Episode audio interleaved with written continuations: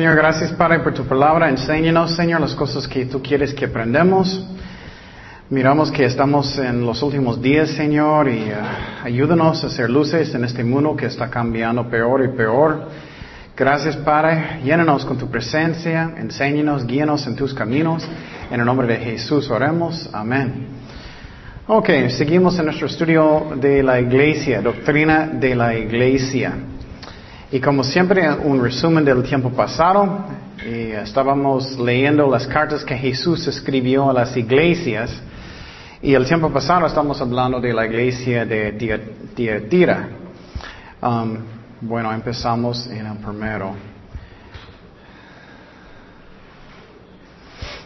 Dice en Apocalipsis 2.18, y escribe al ángel de la iglesia en Tiatira, el Hijo de Dios, el que tiene uh, ojos como llama de fuego y pies semejantes al bronce bruñido, dice esto.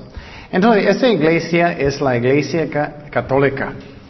Um, y empezó más o menos uh, uh, el siglo IV, más o menos. Um, y entonces, uh, en esta parte, Jesús dice que sus pies son como bronce, eso es simbólico de purificar. Um, y la Iglesia Católica necesita purificar de su doctrina mala. Por ejemplo, orando María y los santos hablamos el tiempo pasado que eso es idolatría. Y lo que estoy mirando más y más hoy en día en la iglesia es que la iglesia ya no tiene nada, no todo, pero la mayoría no tiene nada de discernimiento. Y vamos a hablar más de eso. Pero la iglesia católica enseña que tienes que orar a María y los santos, que somos salvados por obras, no por fe. Y ellos añadir obras con fe y eso es idolatría. Y es que y lo que estoy mirando también es que los pastores no tienen espalda. Es como muchos, bueno, no sé, no soy un juez. y puedes mirarles y ellos no quieren decir que los católicos si siguen su doctrina no van al cielo. Pero Pablo dijo que los judíos, si ellos no aceptan a Cristo, no sigue, si ellos siguen tratando de ser justificados por sus buenas obras, no van a ir tampoco. Romanos 9:30 dice, ¿qué pues diremos? Que los gentiles que no iban tras la justicia han alcanzado la justicia, es decir, la justicia que es por fe. Mas Israel, que iba tras una ley de justicia, no la alcanzó. Mira, dice claramente que ellos no alcanzaron la salvación, porque ellos están en sus propias fuerzas, su propia justicia. Obviamente los judíos que aceptaron a Cristo, sí. Porque, porque iban tras ella no por fe, sino como por obras de la ley. ¿Qué hace la Iglesia Católica? Por las obras de la ley. Pues tropezaron en la piedra de tropiezo. Entonces, um, eso es la Iglesia católica que Cristo está escribiendo, yo creo. Y Cristo quiere que su iglesia es puro, pero muchas veces la iglesia hoy en día es muy ¿qué? muy carnal, muy carnal. Y personas dicen, oh, tú eres legalismo, es legalismo. y, uh, bueno, es legalismo, pero puedes pensar si Cristo va a entrar en su cuarto cuando estás mirando lo que estás mirando en el tele, ¿vas a pagarlo o no? bueno, no es legalismo entonces. Y uh, lo que está pasando, decimos el tiempo pasado que, por ejemplo, Billy Graham, él dijo que estoy de acuerdo con casi todo con el Papa.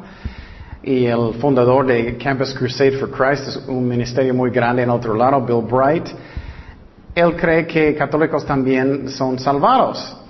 Entonces, eh, miramos que no, si personas siguen la doctrina de los, católicos no van a ir. Y también bronce es un simbólico de juicio.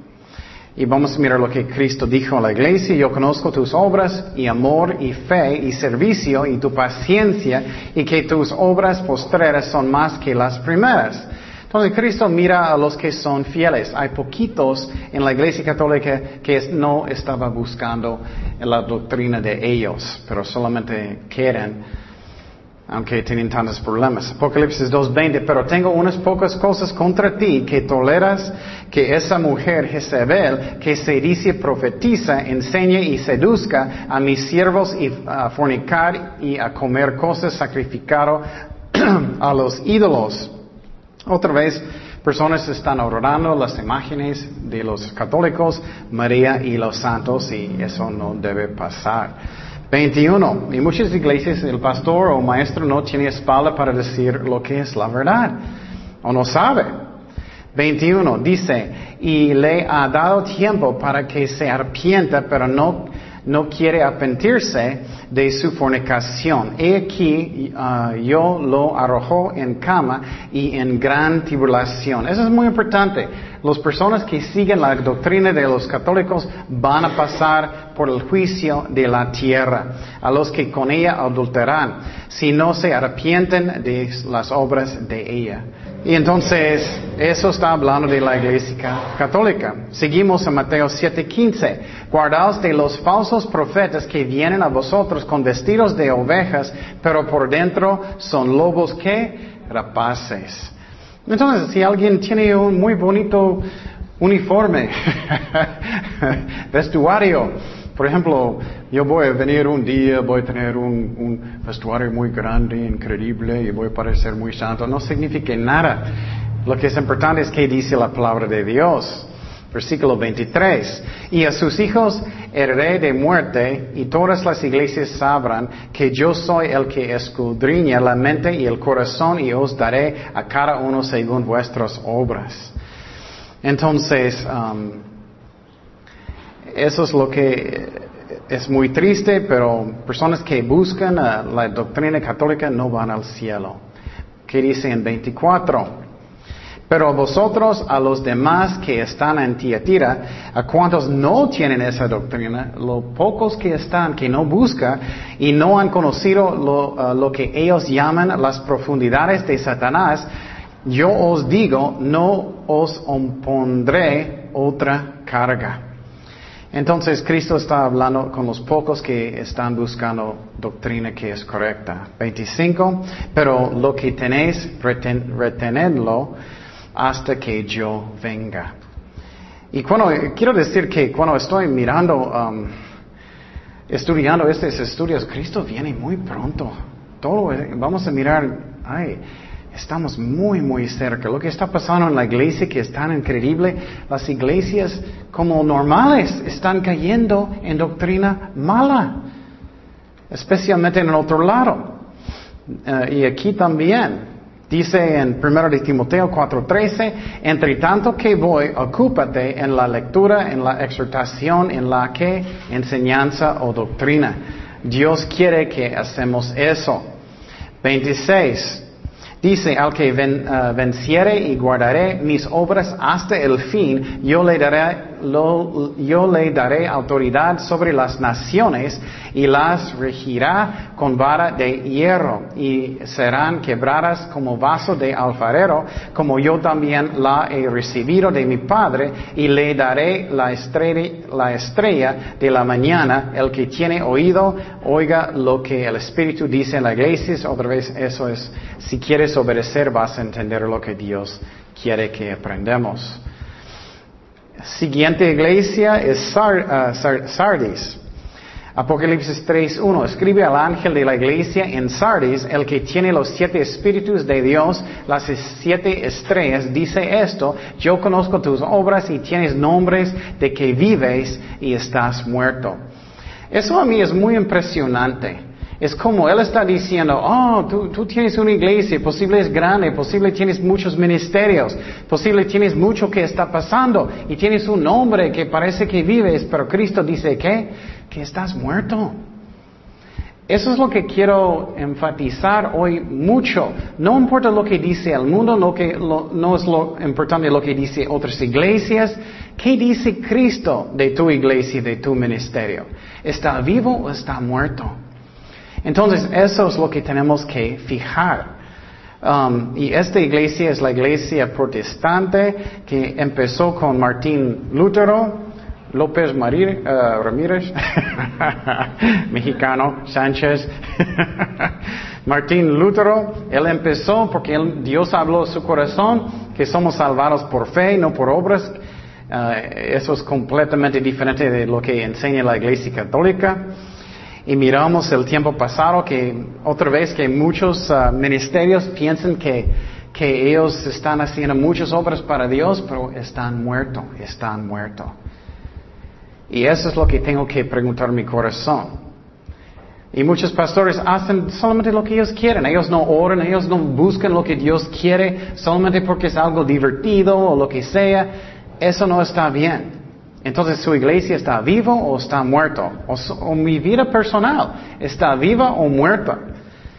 Puedes tener una iglesia muy grande otra vez, uno chiquito, no importa, que tiene muchas actividades, ministerios, pero Cristo va a decirte que estás vivo o estás muerto. En una manera de saber eso es que hay arrepentimiento o la iglesia es como el mundo. Las personas están orando, ¿cómo es? ¿Cómo es? Y eso es la actitud de Cristo. 3.2. Sé vigilante y afirma las otras cosas que están para morir, porque no he hallado tus obras perfectas delante de Dios. Eso es impresionante, ¿no? ¿Cómo Cristo va a pensar en cómo estoy haciendo mi ministerio? ¿Cómo Él me mira? Entonces, Él quiere que estamos listos para su venida, que estamos listos, que estamos pensando que Él viene pronto, estamos buscando cómo podemos orar y evangelizar y todo. Primero de Pedro 4, 7. Más el fin de todas las cosas se acerca, sed pues sobrios y velad en oración. Y entonces Cristo miró que sus obras no son perfectas y tiene un nombre, grande nombre en su iglesia, pero está muerta. Apocalipsis 3:3, acuérdate pues de lo que has recibido y oído y guárdalo y arrepiéntate, pues si no velas, vendré sobre ti como ladrón y no sabrás a qué hora vendré sobre ti. Entonces Cristo quiere que tenemos una actitud que Él viene en cualquier momento, estamos haciendo todo lo que podemos hacer por Él. Y quiero decir otra vez que doctrina sí es importante a Dios.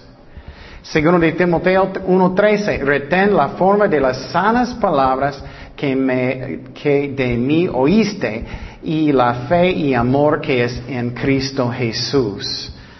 Entonces tenemos que arrepentir y buscar cómo Dios quiere que hagamos las cosas. Apocalipsis 3:4, pero tienes unas pocas personas en Sardis que no han manchado sus vestiduras y andaron conmigo en vestiduras blancas porque son dignas. Solamente algunos. Y algo, algo que Dios tocó mi corazón mucho en este estudio que vamos a mirar hoy es que tú puedes ser el más fuerte que quieres en Cristo.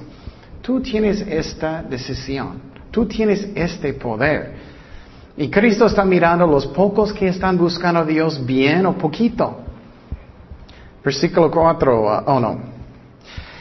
5. Uh, el que venciere será vestido de vestiduras blancas y no borraré su nombre del libro de la vida y confesaré su nombre delante de mi Padre y delante de sus ángeles. El que tiene oído oiga lo que el Espíritu dice las iglesias. Um, Entonces, eso es lo que quiero que estamos pensando hoy. Yo tengo el poder de ser fuerte en Cristo como quiero. Yo tengo este poder, esta decisión. Apocalipsis 3.7, próximo iglesia. Próxima iglesia, escribe al ángel de la iglesia de Filadelfia. Esto dice el santo, el verdadero, el que tiene la llave de David, el que abre y ninguno cierra, y cierra y ninguno abre. Entonces Jesús está escribiendo esa iglesia, esa iglesia muchos piensan que era 18 um, o 19 siglos. Porque en estos tiempos había muchos uh, avivamientos y movimientos grandes de la iglesia en este tiempo. Por ejemplo, Charles Finney, Wesley, diferentes um, pastores y evangelistas. Y Cristo dice primeramente que Cristo es que Él es santo. Él es santo. Eso es algo que falta mucho en la iglesia hoy en día. Personas piensan, ah, no importa eso, ah, no importa eso, no importa lo que estoy mirando en la tele, no importa lo que estoy mirando en, el cine, no importa, no importa cómo estoy hablando, si estoy usando malas palabras. Está cambiando más y más y más como el mundo. Y Dios, Cristo, es santo. Entonces, eso es lo que falta mucho hoy en día. Él es santo. Y también Cristo no puede pecar.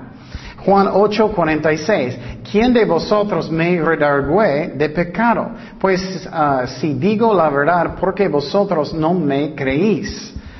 Entonces Cristo no puede pecar. ¿Cómo es en la iglesia moderna hoy? Oh, bueno, hay mucho pecado. Personas piensan, ah, no, no importa lo que estoy haciendo. No importa que eh, es como el mundo. Pero sí es importante. Uh, Tito 1.2, en la esperanza de la vida eterna, la cual Dios que no miente, Dios no puede mentir. Ay, ¿cuántos cristianos mienten mucho? Ay, ay, ay. Prometió desde antes del principio de los siglos. Hay cristianos que mienten mucho y muchos son falsos cristianos. ¿Y cómo es la iglesia moderna? Escuché, escuché muchos pastores como mintiendo del púlpito. Estoy pensando, ¿qué es eso? Mintiendo a las ovejas. Entonces Jesús es la verdad. Jesús es de David.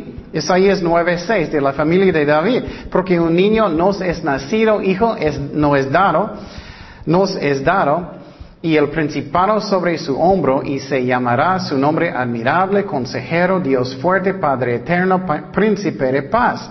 Lo dilatado de su imperio y la paz no tendrán límite sobre el trono de David y sobre su trono disponiéndolo y confirmándolo en juicio, en justicia desde ahora y para siempre. El celo de Jehová de los ejércitos hará esto. Y quiero decir algo que es importante. Muchas veces personas, ah, no le afecta a nadie, no le afecta a nadie si estoy escuchando música del mundo, no le afecta a nadie si estoy mirando malas cosas en el tele, no le afecta a nadie.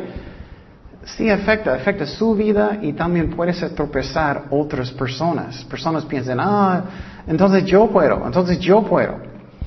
Jesús dijo otra cosa y eso está pasando mucho en la iglesia, todos están haciéndolo, entonces todo está bien. Entonces Jesús dijo, Él abre las puertas y nadie puede cerrarlo.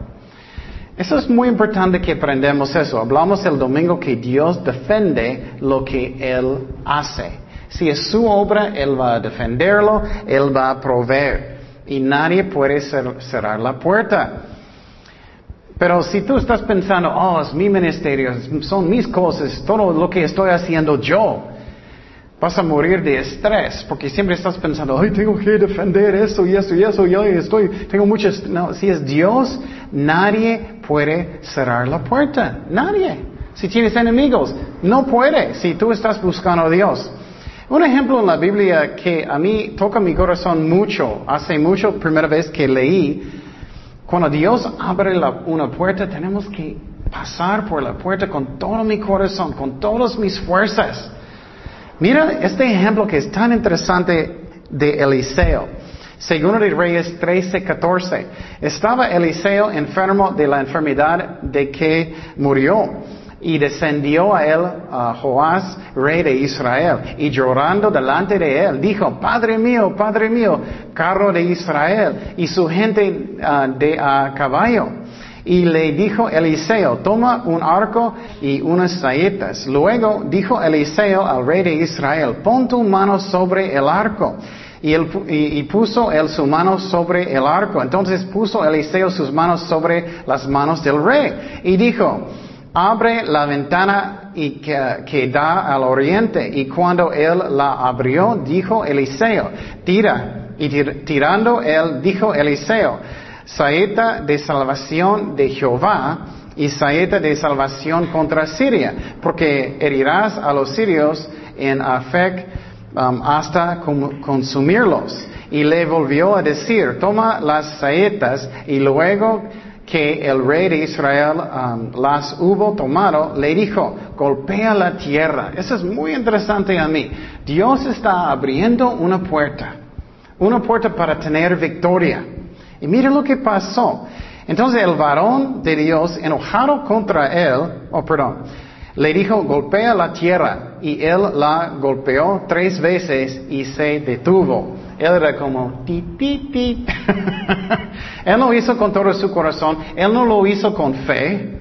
Entonces el varón de Dios, enojado contra él, le dijo, al dar cinco o seis golpes hubieras derrotado a Siria hasta que no quedar ninguno.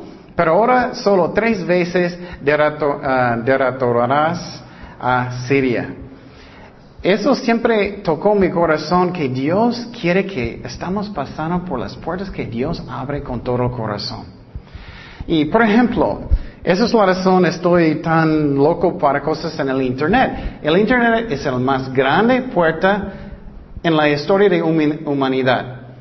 Tú puedes echar la red de todo el mundo fácilmente, o en el tele, o en el radio, lo que sea. Tú puedes echar el red y, tenemos que hacerlo con todo el corazón. Si estás predicando en las calles, hazlo con todo su corazón. Dios no quiere que somos,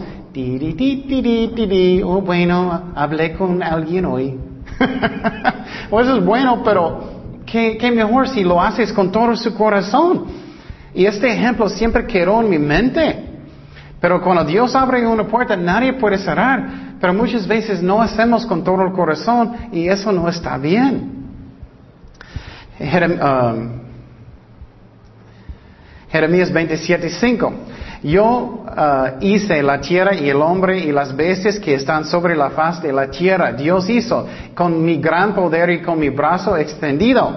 Y la di a quien yo quise. Dios abre las puertas. Y ahora yo he puesto todas estas tierras en mano de Nabucodonosor, rey de Babilonia. Mi siervo y aún las bestias del campo le he dado para que le sirven. Y todas las naciones le uh, servirán a él y a su hijo y a hijo de su hijo hasta que venga también el tiempo de su misma tierra y la reduzcan a servidumbre muchas naciones y grandes reyes y a la nación al reino que no sirve a Nabucodonosor rey de Babilonia y que no pusiere su cuello debajo del yugo del rey de Babilonia castigaré a tal nación con espada y con hambre y con pestilencia, dice Jehová, hasta que la acabe yo por su mano. Entonces, si tienes algo que es de Dios, su trabajo, hablamos de eso el domingo, si tienes algo, un ministerio, Dios defiende lo que es de Él. Y nadie puede parar la mano de Dios. Daniel 4:35. Todos los habitantes de la tierra son considerados como nada y Él hace según su voluntad en el ejército del cielo y en los habitantes de la tierra y no hay quien detenga su mano y le diga, ¿qué haces? Entonces Dios defiende. Lo mismo con Jesús cuando estaba enfrente de Pilato. Juan 19 días. Entonces le dijo Pilato, ¿a mí no me hablas? ¿No sabes que tengo autoridad para crucificarte y, que tengo autoridad para soltarte? Respondió Jesús, ninguna autoridad tendrá si no te uh, fuese dada de arriba. Por tanto, el que a ti me ha entregado, mayor pecado tiene. Entonces Dios decide todo. Las puertas que Él abre, nadie puede cerrar. Juan 7:30, entonces procuraban prenderle, pero ninguno le echó mano porque aún no había llegado su hora. Ellos no podían hacer nada a Cristo hasta que era su tiempo. Salmo 59:9, a causa del poder del enemigo, esperaré en ti porque Dios es mi que, mi defensa. Eso es tan importante que aprendamos eso, um, porque si no hacemos eso, no vamos a tener victoria, no vamos a tener, um, porque uh, vamos a tener mucho estrés constantemente pensando, oye, oye, tengo que defender mi obra, necesito hacer eso y hacer eso. Claro, necesitamos hacer nuestros uh, ministerios bien, pero uh, no con mis propias fuerzas, no con mis propias fuerzas. Ah, seguimos en versículo 8. Dice, yo conozco tus obras, he aquí, he puesto delante de ti una puerta abierta, la cual nadie puede cerrar. Porque aunque tienes poca fuerza, has guardado mi palabra y no has negado mi nombre. Entonces, quiero fijar en eso poquito. Él dijo que tienes que, poquito, ¿qué? Poquita fuerza. Y esa es la iglesia que está fuerte, Filadelfia. ¿Qué convicción puede dar a mi corazón, no? Es que Jesús está mirando a nosotros. Él va a decir, tengo poca fuerza, tengo mucha fuerza, tengo muchísima fuerza o muy poca fuerza. ¿Cómo soy? Entonces, eso es la actitud de Cristo. Juan 12, 43. Porque amaban más la gloria de los hombres que la gloria de Dios. Lo que pasa muchas, muchas veces hoy en día, que es un problema grande, es personas miran otras iglesias. Oh, mi iglesia está grande. Oh, mi iglesia tiene muchas actividades. Pero miramos que Cristo puede decir que está muerta. O yo soy, estoy muerto. Entonces Cristo dijo que tiene poca fuerza, poca fuerza. Eso a mí es muy impresionante. Um, y tenemos que no pensar en lo que otros piensan, pero ¿qué piensa Jesucristo? Mateo 23, 6. Y aman los primeros asientos en las cenas y las primeras sillas en las sinagogas. Eso es muchas veces la razón, muchas veces no me gusta ir como contras de, pastores. No estoy diciendo que todos son malos, no son. Pero a veces me siento como es competencia. Es como, soy el más grande que tú y, tú. y, y no me gusta. Es como, no, estamos haciendo todo para Jesucristo, no para que tengan los mejores cientos o nada de eso. ¿Qué Cristo va a decir de mi trabajo para Él?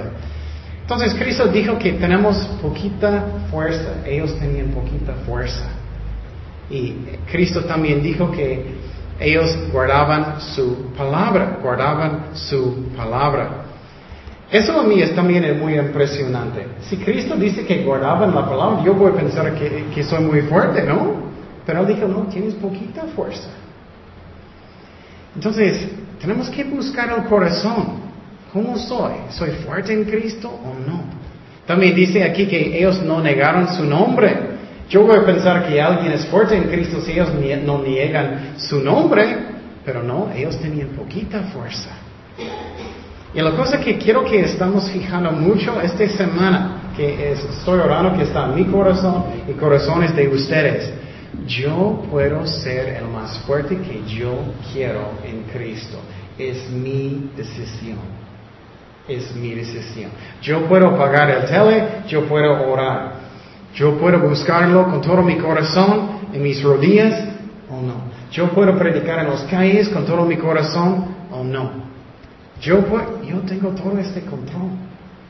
Yo recuerdo cuando yo estaba en, en, uh, en la prepa, hace mucho tiempo. yo estaba en la prepa y, yo estaba en un equipo de correr. Yo recuerdo que uh, un año yo hice todo, mi, con todo mi corazón, un año. Yo recuerdo yo empecé de, hacer mejor que mis amigos. Ellos estaban mirándome, aunque yo no tenía mucho talento, mi hermana tenía todo el talento para correr. Pero yo recuerdo este año yo hice con todo mi corazón. Y yo hice muy bien. Pero el próximo año, no sé por qué, pero entré el flojo. yo solamente salí, yo estaba corriendo un poquito. Yo siempre fui a los eventos y todo, pero con, con solamente poquito. Y yo recuerdo después de ese año sentía tan mal. Entonces, después de este año pensé, ay, eso nunca va a pasar otra vez. Es lo mismo con nuestra carrera cristiana, ¿no? Yo tengo control de decidir cómo fuerte yo voy a ser en Jesucristo. Yo puedo obedecerlo con todo mi corazón, yo puedo decidir, yo voy a hacerlo con todo mi corazón, o yo puedo hacerlo como yo en la prepa. Entonces, pero el problema muchas veces es estamos solamente pensando en lo que otras personas piensan no en lo que Cristo piensa. Él piensa que estoy muerto o mi iglesia está muerta, él piensa que. Entonces, yo puedo tomar la decisión. Y posibles personas dicen, ah, tienes una, una fuerte iglesia grande, nada. Pues vamos a hablar más que las iglesias, especialmente hoy en día. Muchos no son fuertes, aunque son grandes, y los chiquitos también muchas veces tienen muchos problemas también. Entonces, lo que es importante es qué dice Cristo. Mateo 15, 8. Este pueblo de labios, labios me honra, mas su corazón está lejos de mí, pues en vano me honran, enseñando como doctrinas mandamientos de hombres. Entonces Cristo dice, ¿estás buscando lo que Dios dice o lo que um, el hombre? Santiago 4.8, acercaos a Dios y Él se acercará. A vosotros pecadores limpiad las manos y vosotros los de doble ánimo. Purificad vuestros corazones, afligíos y lamentad y llorad. Vuestra risa se convierta en lloro y vuestro gozo en tristeza. Humillaos delante del Señor y Él os que exaltará. Entonces yo tengo... ¿Qué, qué fuerte es eso? Tú puedes decidir cómo va toda su vida y cómo afectar la eternidad. Tú puedes hacer poquito o hazlo con todo su corazón. Tú puedes decidir eso. Primero de Corintios 14, 18. Doy gracias a Dios que habló en lenguas más que todos vosotros. ¿Por qué estoy, estoy dando este ejemplo? Yo tengo el don de, uh, hablar en lenguas, pero eso no es el más importante don. Pero yo puedo hablar cuando quiero. Entonces Pablo dijo aquí que yo hablo en lenguas más que todos. ¿Qué significa eso? Él estaba hablando en lenguas constantemente. En oración, orando por las ovejas, orando por la obra de Dios, siempre buscando a Dios con todo su corazón. Tú tienes la decisión, la oportunidad de ser fuerte en Cristo o no. Cristo va a decirte que tienes poca fuerza o mucha fuerza. Pero uh, Pablo lo hizo con todo su corazón. Apocalipsis 3.9, he aquí, yo entrego de la sinagoga de Satanás a los que se dicen ser judíos y no lo son, sino que mienten. He aquí, yo haré que vengan y se postren a tus pies y reconozcan que yo te he amado. Entonces, uh, él habla más de esa iglesia. Um, él dice que judíos, uh, personas que piensan que ellos pueden ser judíos y no son, son falsos y son mentirosos. Eso es muy interesante también. Dios llama personas mentirosos si ellos son. Ellos van al infierno si, no, si son falsos. Versículo 10. Por cuanto has guardado la palabra de mi paciencia, yo también te guardaré de la hora de la prueba que ha de venir sobre el mundo entero para probar a los que moren sobre la tierra. Ese es un versículo que es muy importante que muestra que cristianos verdaderos no vamos a pasar por el juicio de la tierra, la gran tribulación.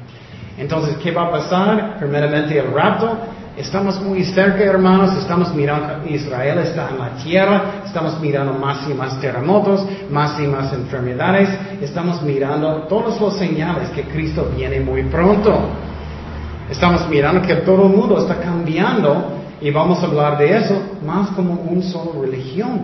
Y la iglesia está en apostasía. Estamos mirando que las iglesias están aceptando uh, muchas veces uh, católicos, que ellos son salvados. Y, vamos a hablar de eso. Por ejemplo, los metodistas, muchos en el otro lado, muchos están leyendo el Corán en sus iglesias. Entonces, cosas están pasando. Estamos muy cerca de la venida de Jesucristo. Y estamos mirando la apostasía de la iglesia. Estamos muy cerca. Y no sé cómo, cómo son ustedes, pero yo no quiero que estoy. y Cristo viene y no estoy haciendo nada. Entonces, ¿qué va a pasar? todo el mundo está más listo para un, solo líder, ¿no? El anticristo va a subir. Entonces, todos los señales están pasando. Pero dice aquí que los que son verdaderos cristianos no van a pasar, por eso vamos a subir en el rato. Versículo 10, he aquí, yo vengo ah, pronto, retén lo que tienes, retén lo que tienes para que ninguno tome tu corona. Entonces Él está diciendo, sigue adelante, no desmayes, sigue haciendo lo bueno, aunque personas posibles están causándote problemas o lo que sea, problemas en la vida, siga, sigue haciendo lo bueno. Gálatas 6, 9. No nos cansemos pues de hacer bien, porque, porque a su tiempo cegaremos, sino que desmayamos. Entonces Cristo está diciendo, sigue adelante, sigue haciendo lo que es bueno.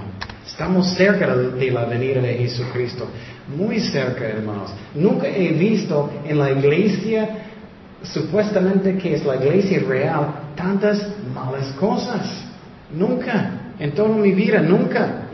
Apocalipsis 3:12, al que venciere, yo lo haré columna en el templo de mi Dios y nunca más saldrá de allí. Escribiré sobre él el nombre de mi Dios y el nombre de la ciudad de mi Dios, la nueva Jerusalén, la cual desciende del cielo de mi Dios y mi nombre nuevo. El que tiene oído, oiga lo que el Espíritu dice las iglesias. Finalmente, finalmente Él está hablando de la Nueva Jerusalén, el cielo. Vale la pena, hermanos, que seguimos adelante con todo el corazón, porque vamos a estar en el cielo un día. Vamos a estar con Él. Dice en Apocalipsis 21.1, vi un cielo nuevo y una tierra nueva, porque el primer cielo y la primera tierra pasaron, y el mar ya no existe más. Los que surfean están tristes. y, yo, y yo, Juan, vi la santa ciudad, la nueva Jerusalén, descender del cielo de Dios dispuesta como una esposa ataviada para su marido. Y oí una gran voz del cielo que decía, he aquí el tabernáculo de Dios con los hombres, y Él morará, ah, morará con ellos, y ellos serán su pueblo, y Dios mismo estará con ellos como su Dios, enjugará Dios toda lágrima de los ojos de ellos y ya no habrá muerte, ni habrá más llanto, ni clamor, ni dolor, porque las primeras cosas pasaron. Y él, el que estaba sentado en el trono dijo, he aquí, yo hago, hago todo, ah, yo hago nuevas todas las cosas. Y me dijo, escribe porque estas palabras son fieles y verdaderas. Entonces, ¿cómo es la iglesia moderna? ¿Cómo es? ¿Está enfocado en qué? Está enfocado en el dinero, ¿no? Está enfocado en, uh, en cosas que no debe. Está enfocado en éxito en su vida o en poder o en la carne o entretenimiento. Eso es lo que está pasando. Y estamos mirando a esta iglesia que era muy impresionante a mí, que Cristo dijo que tienes poca, ¿qué? Poca fuerza. Poca fuerza. Y esa es la iglesia fuerte. También eso también me muestra cómo fuerte podemos ser. Jesús dijo, si tienes fe, puedes mover esta montaña para allá para acá, ¿no? No creo que es literalmente, eh, tiene que ser la voluntad de Dios, pero él está diciendo, ¿cómo fuerte podemos ser en Cristo? Eso a mí es muy impresionante. Bueno, oremos. Señor, gracias para que tú eres fiel con nosotros, guíanos en tu voluntad en todo, Señor. Gracias por tu amor. Ayúdanos, Señor, a arrepentir y, uh, y poner más fuerza, más fuego con el Espíritu Santo en nuestras vidas, rendir nuestros corazones para buscarte con todo el corazón, que, que podamos tener mucha fuerza en Jesucristo. Ayúdanos, Padre, a hacer eso. Ayúdanos, guíanos en tu voluntad, Señor. Gracias, Padre. En nombre de Jesús oremos. Amén.